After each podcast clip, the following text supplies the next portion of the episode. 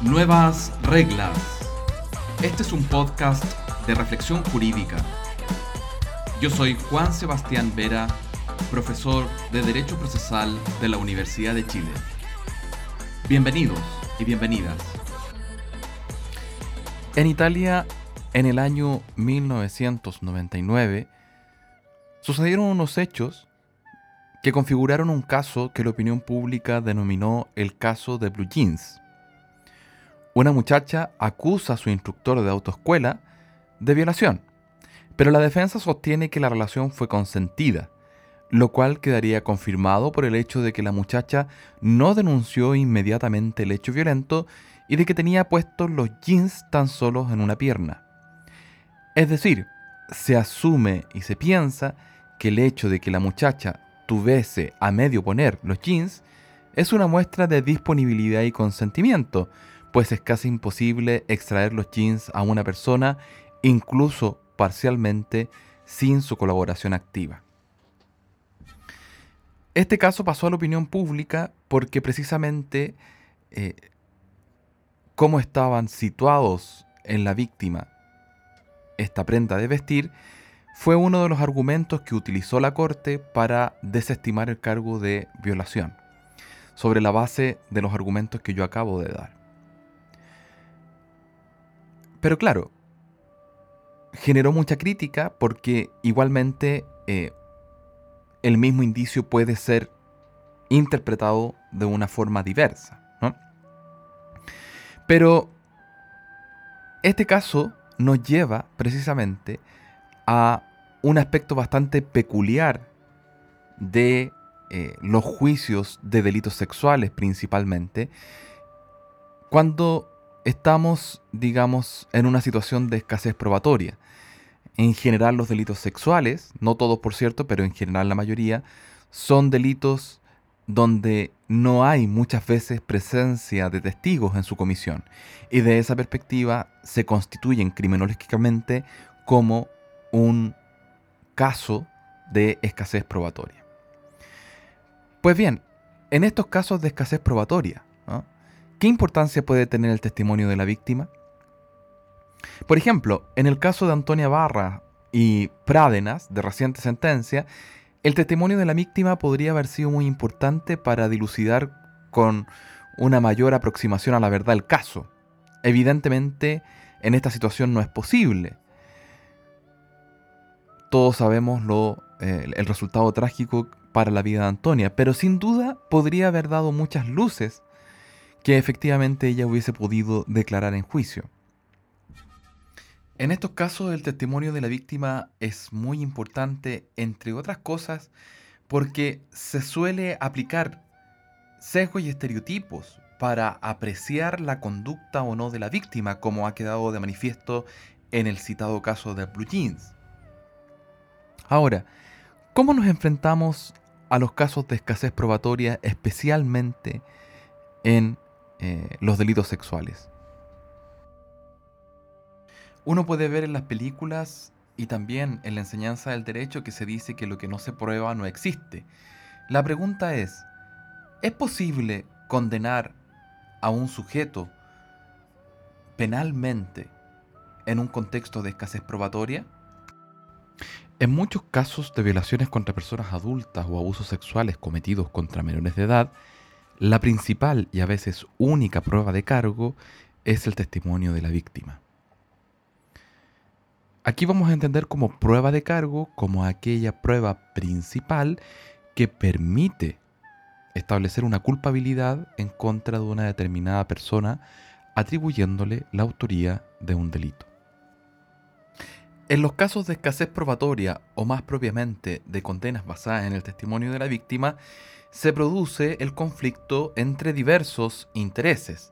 Jurídicamente hablando, podríamos situar un conflicto entre la presunción de inocencia del imputado y la necesidad de castigo de ciertas conductas para evitar una impunidad, como sucede, por ejemplo, precisamente en estos casos de delitos sexuales, sobre todo aquellos en que han tenido una alta connotación pública. Ahora, ¿cómo administrar esta tensión considerando que se debe condenar más allá de toda duda razonable. Esta tensión en principio hace difícil dilucidar qué decisión adoptar en este caso o este contexto de escasez probatoria. La Corte Suprema ha señalado, por ejemplo, que el testimonio de la víctima en los casos de abuso sexual tiene un mayor valor por la inexistencia de lesiones físicas apreciables por medio de exámenes, ello en un fallo del año 2008. Sin embargo, esto no significa que en este tipo de casos el solo testimonio se considere siempre suficiente para fundar una condena. Por el contrario, la jurisprudencia chilena no ha sido homogénea en el reconocimiento de la posibilidad de aceptar las condenas basadas en el testimonio de la víctima. Parte de la jurisprudencia ha señalado que es atentatorio contra el Estado de Derecho condenar en este tipo de delitos sobre la base de una sola probanza, pues, abre comillas, se pone en riesgo a todos los ciudadanos de la República que podrían verse arrastrados a tribunales, ser eventualmente privados de libertad o sujetos a otras medidas cautelares, acusados y condenados, y todo ello sobre la base de una prueba singular. Ello según la Corte de Apelaciones en un fallo del 2012. En este mismo sentido, parte de la doctrina argentina considera que una condena sobre la base de un testimonio único, muy especialmente si el testigo es el acusador del proceso, nunca tendría una base objetivamente suficiente como para alcanzar una certeza personal que no sea por la vía de un pálpito o corazonada. Dicho lo anterior, hay condiciones bajo las cuales las condenas fundadas en el testimonio de la víctima presenten una racionalidad epistémica y sean jurídicamente aceptables? ¿Se puede establecer algún tipo de requisito a partir de los cuales nosotros podamos aceptar las condenas basadas en el testimonio de la víctima? Por ejemplo, en España se ha construido una serie de requisitos que permiten condenar sobre la base del testimonio de la víctima como única prueba de cargo. Por ejemplo, ausencia de incredibilidad subjetiva derivada de las previas relaciones acusado-víctima que pongan de relieve un posible móvil espurio de resentimiento, venganza o enemistad. También se ha agregado como requisito la existencia de corroboraciones periféricas que apoyen lo declarado por el testigo y persistencia en la incriminación. A su vez, estos criterios fueron adoptados in integrum por la Corte Suprema del Perú en el Acuerdo Plenario número 2, 2005. Ahora, en Chile la jurisprudencia ha señalado que no basta considerar el relato de la víctima como creíble y verídico por perito psicológico para proceder a la condena, sino que Además, el delito debe ser corroborado con otros elementos de prueba. Bajo esta óptica no es nada raro identificar en la literatura la atribución de una cierta importancia a la máxima que se encuentra implícita en nuestra cultura jurídica del testes unus, testes nullus, es decir, testigo único, testigo nulo, que si bien ya no tiene una significación normativa positiva en materia penal, sin duda forma parte de ese acervo cultural en materia jurídica que nos rodea. Como señala Montesquieu, las leyes que condenan a muerte a un hombre por la deposición de un solo testigo son funestas a la libertad. La razón pide que haya dos. Becaría, por su parte, señala, siempre es necesario más de un testigo, porque en tanto que uno afirma y otro niega, no hay nada cierto, y prevalece el derecho que cada cual tiene de ser creído inocente. En Inglaterra, Robert y Zuckerman se refieren a esta regla señalando que el reclamo por la corroboración se convierte en nada más que lo que el sentido común reclama por suficiencia de la prueba. En España, por ejemplo, Ramiro Ortiz señala, pues bien, concebida la corroboración en dichos términos, es evidente que su exigencia introduce un conveniente elemento de prevención de la arbitrariedad o del error judicial en la apreciación de las pruebas al anclar esta última en el terreno de lo objetivable y por tanto controlable. Dicho en otros términos, Solo mediando su presencia es viable una mínima justificación racional de la valoración probatoria, pues someteríamos a contraste lo que el testigo dijo con un elemento que confirmaría o informaría lo que manifestó como paso previo a declarar o no probada la hipótesis acusatoria. Y en definitiva, este autor solo va a aceptar las condenas basadas en el testimonio de la víctima cuando dicho testimonio se encuentre corroborado por otros datos. Ahora, ¿tienen razón estos autores cuando nos señalan que un testimonio corroborado nos acerca más a la verdad que un testimonio sin corroborar? La regla o criterio de la corroboración puede encontrar un fundamento epistémico en la máxima del derecho probatorio, mientras más prueba mejor, que tiene diversas reminiscencias, entre ellas lo de los trabajos de Bentham. Es decir, mientras más antecedentes tengamos sobre el hecho discutido, mayor será la posibilidad de arribar a la verdad de la decisión. Sin embargo, no en todos los casos dos o más medios de prueba estarán en una mejor posición epistémica de cara a la búsqueda de la verdad frente a la hipótesis de una única prueba. Stein critica el principio de que más prueba es mejor porque la prueba adicional introduce un cierto desplazamiento del riesgo de falibilidad que antes no existía. Igualmente, Walton señala que en un caso corroborado puede luego falsarse y debilitarse epistémicamente si introducimos un nuevo medio de prueba no originariamente contemplado. Es decir, si tenemos más de un medio de prueba, tenemos o duplicamos los riesgos de que una prueba pueda no ser del todo creíble. Y duplicamos también el análisis de credibilidad o fiabilidad respecto de estos medios de prueba, lo cual hace la cuestión mucho más compleja. Para Ferraioli, por su parte, es falsa cualquier generalización sobre la fiabilidad de un tipo de prueba o conjunto de pruebas. Agrega que dos personas podrían declarar concordantemente la misma tesis, no ya porque sea verdadera, sino que porque, por hipótesis, se han puesto de acuerdo de antemano, están animados por el mismo interés, han caído en el mismo error o por varias de estas razones a la vez. Precisamente el criterio de corroboración nos evoca en algún sentido las reglas de prueba legal o tasada como aquellas que existen en el, juicio ordinario del CPC. Es decir, que se va a generar plena prueba cuando tengamos dos o más testigos que sean concordantes. Ello es muy similar a la regla pertinente que se establece que generará plena prueba el testimonio de dos testigos contestes en los hechos y en las circunstancias esenciales debidamente juramentados y no tachados. Que en la práctica este criterio constituya una regla atenta contra la libre valoración de la prueba que tiene que realizar el juez o jueza en el caso. ¿Por qué en general se considera adecuado en materia probatoria la libertad probatoria o la libertad de valoración probatoria? Precisamente porque la existencia de reglas de valoración probatoria, es decir, aquellas que nos indican el valor de la prueba, han generado en la historia de las instituciones jurídico-procesales una separación entre lo que sucedía o lo que se daba por acreditado en los procedimientos y lo que sucedía en la realidad. A lo primero se le denominaba verdad formal y a lo segundo verdad material.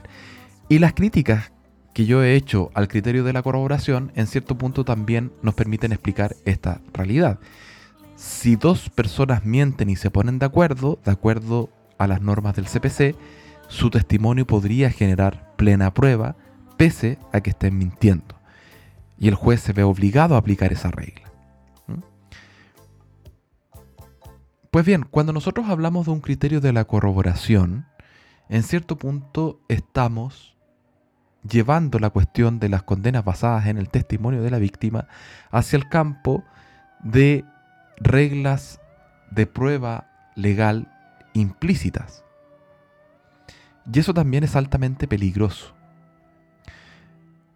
Lo que debiera conducir la cuestión es simplemente eh, el verdadero valor de acercarnos o no a la verdad de lo sucedido sobre la base de una o dos o más pruebas. Y yo creo que, en principio, un solo testigo puede decir la verdad. Puede decir la verdad. Incluso si éste es víctima. Tendríamos sí que eh, analizar bajo qué condiciones un testigo víctima dice la verdad. Pero incluso desde el punto de vista de la averiguación de la verdad, no es impedimento que se pueda condenar con un solo medio de prueba si éste es fiable y este, digamos, si la información que éste aporta lo que viene a hacer es despejar toda duda razonable de la culpabilidad. Frente a las dudas planteadas y la vaguedad e indeterminación de lo que significa un caso corroborado, debemos sin duda desconfiar de la preferencia epistémica del concepto. Más exacto, por su parte, me parece el concepto de informaciones convergentes. Siguiendo la, la terminología de Redmine, lo imprescindible para apreciar si el testimonio de la víctima es fiable y por tanto capaz de satisfacer o no el estándar de la duda razonable es la presencia de informaciones convergentes en un sentido amplio. Es decir, la presencia de informaciones que presupongan la veracidad de lo dicho por la víctima o apoyen la hipótesis inculpatoria, siendo irrelevantes si todas emanan directa o indirectamente del testimonio de la víctima o de otros antecedentes. La presencia de estas informaciones nos permitirá, parafraseando a Ramírez Ortiz, generar un contraste respecto de los dichos de la víctima. El criterio de las informaciones convergentes pretende ocupar un lugar allí donde la regla de corroboración no es aplicable o no responde a las críticas señaladas anteriormente. Desde esta perspectiva es posible entender o encontrar ejemplos de informaciones convergentes que no respondan a la idea de corroboración como la presencia de dos o más medios de prueba que apunten hacia la misma dirección. Por ejemplo, la presencia de un trastorno postraumático. El sistema neurobiológico encargado de generar la sintomatología del postrauma en principio no es posible de ser manipulado voluntariamente con ausencia de agentes externos. Ahora, donde sí tenemos que transitar con sumo cuidado es en la extracción de informaciones convergentes derivadas del comportamiento postdelictivo de la víctima. La atribución de ciertas significaciones sobre la base de una conducta esperada en tal o cual situación es un contexto especialmente peligroso para la aplicación de sesgos y estereotipos de género, por ejemplo. El principal escollo del trastorno postraumático como fuente de informaciones convergentes es la dificultad de considerar que su causa sea única y exclusivamente la comisión del delito. Muchas veces existirán cocausas y su potencia dependerá de la historia de vida de la víctima. En todo caso, a mi parecer, esta no es una circunstancia insalvable. También podríamos hablar de informaciones convergentes en los casos en que la doctrina ha denominado eh, a la situación como la develación de informaciones espontáneas. Es decir, especialmente menores de edad víctimas de abuso sexual, cuando se dan cuenta de detalles que solo tiene sentido percibir y destacar en el supuesto que sean presenciados por un menor y por un adulto y que a su vez este menor haya sido una víctima del delito. Por ejemplo, cuando el niño o niña da cuenta de algunas características que solo son llamativas para un menor de edad que se ha visto expuesto a eh, la situación delictiva, como por ejemplo cuando el niño o niña denuncia un olor fuerte luego de que el autor se ha bajado los pantalones. Lo anterior puede tener una estrecha conexión con lo que Trankel ha denominado la búsqueda de criterios de realidad. Es decir, es posible asumir que las declaraciones que tienen su origen en percepciones reales se caracterizan por contener un mayor número de pormenores que las declaraciones falsas. Echuburúa, por ejemplo, propone que para operar como un criterio de validación de la declaración la presencia de detalles abundantes, complicaciones inesperadas, detalles aparentemente superfluos o relatos de detalles cuyo significado no comprende la víctima. Scroy, Porter y Blick consideran como indicadores psicológicos específicos la comprensión detallada e inapropiada para la edad de comportamientos sexuales, sobre todo en niños pequeños. Las pericias de credibilidad también a mi modo de ver pueden ser fuentes de informaciones convergentes. Las pericias de credibilidad de relato. Es necesario, eso sí, que se ejecuten siguiendo una metodología y expresando un desarrollo argumentativo que sea posible seguir para el arribo de sus conclusiones. Estas pericias han generado críticas de parte de la doctrina y de los jueces, tanto por su alto margen de error como por no existir claridad de que se trate de un conocimiento necesario y experto diverso a la apreciación general de la credibilidad de un testigo. Sin embargo, a mi juicio, el testigo víctima, especialmente si éste pertenece a un grupo vulnerabilizado, no es un testigo como cualquier otro. Presenta múltiples circunstancias que deben ser tenidas en cuenta a la hora de valorar su testimonio.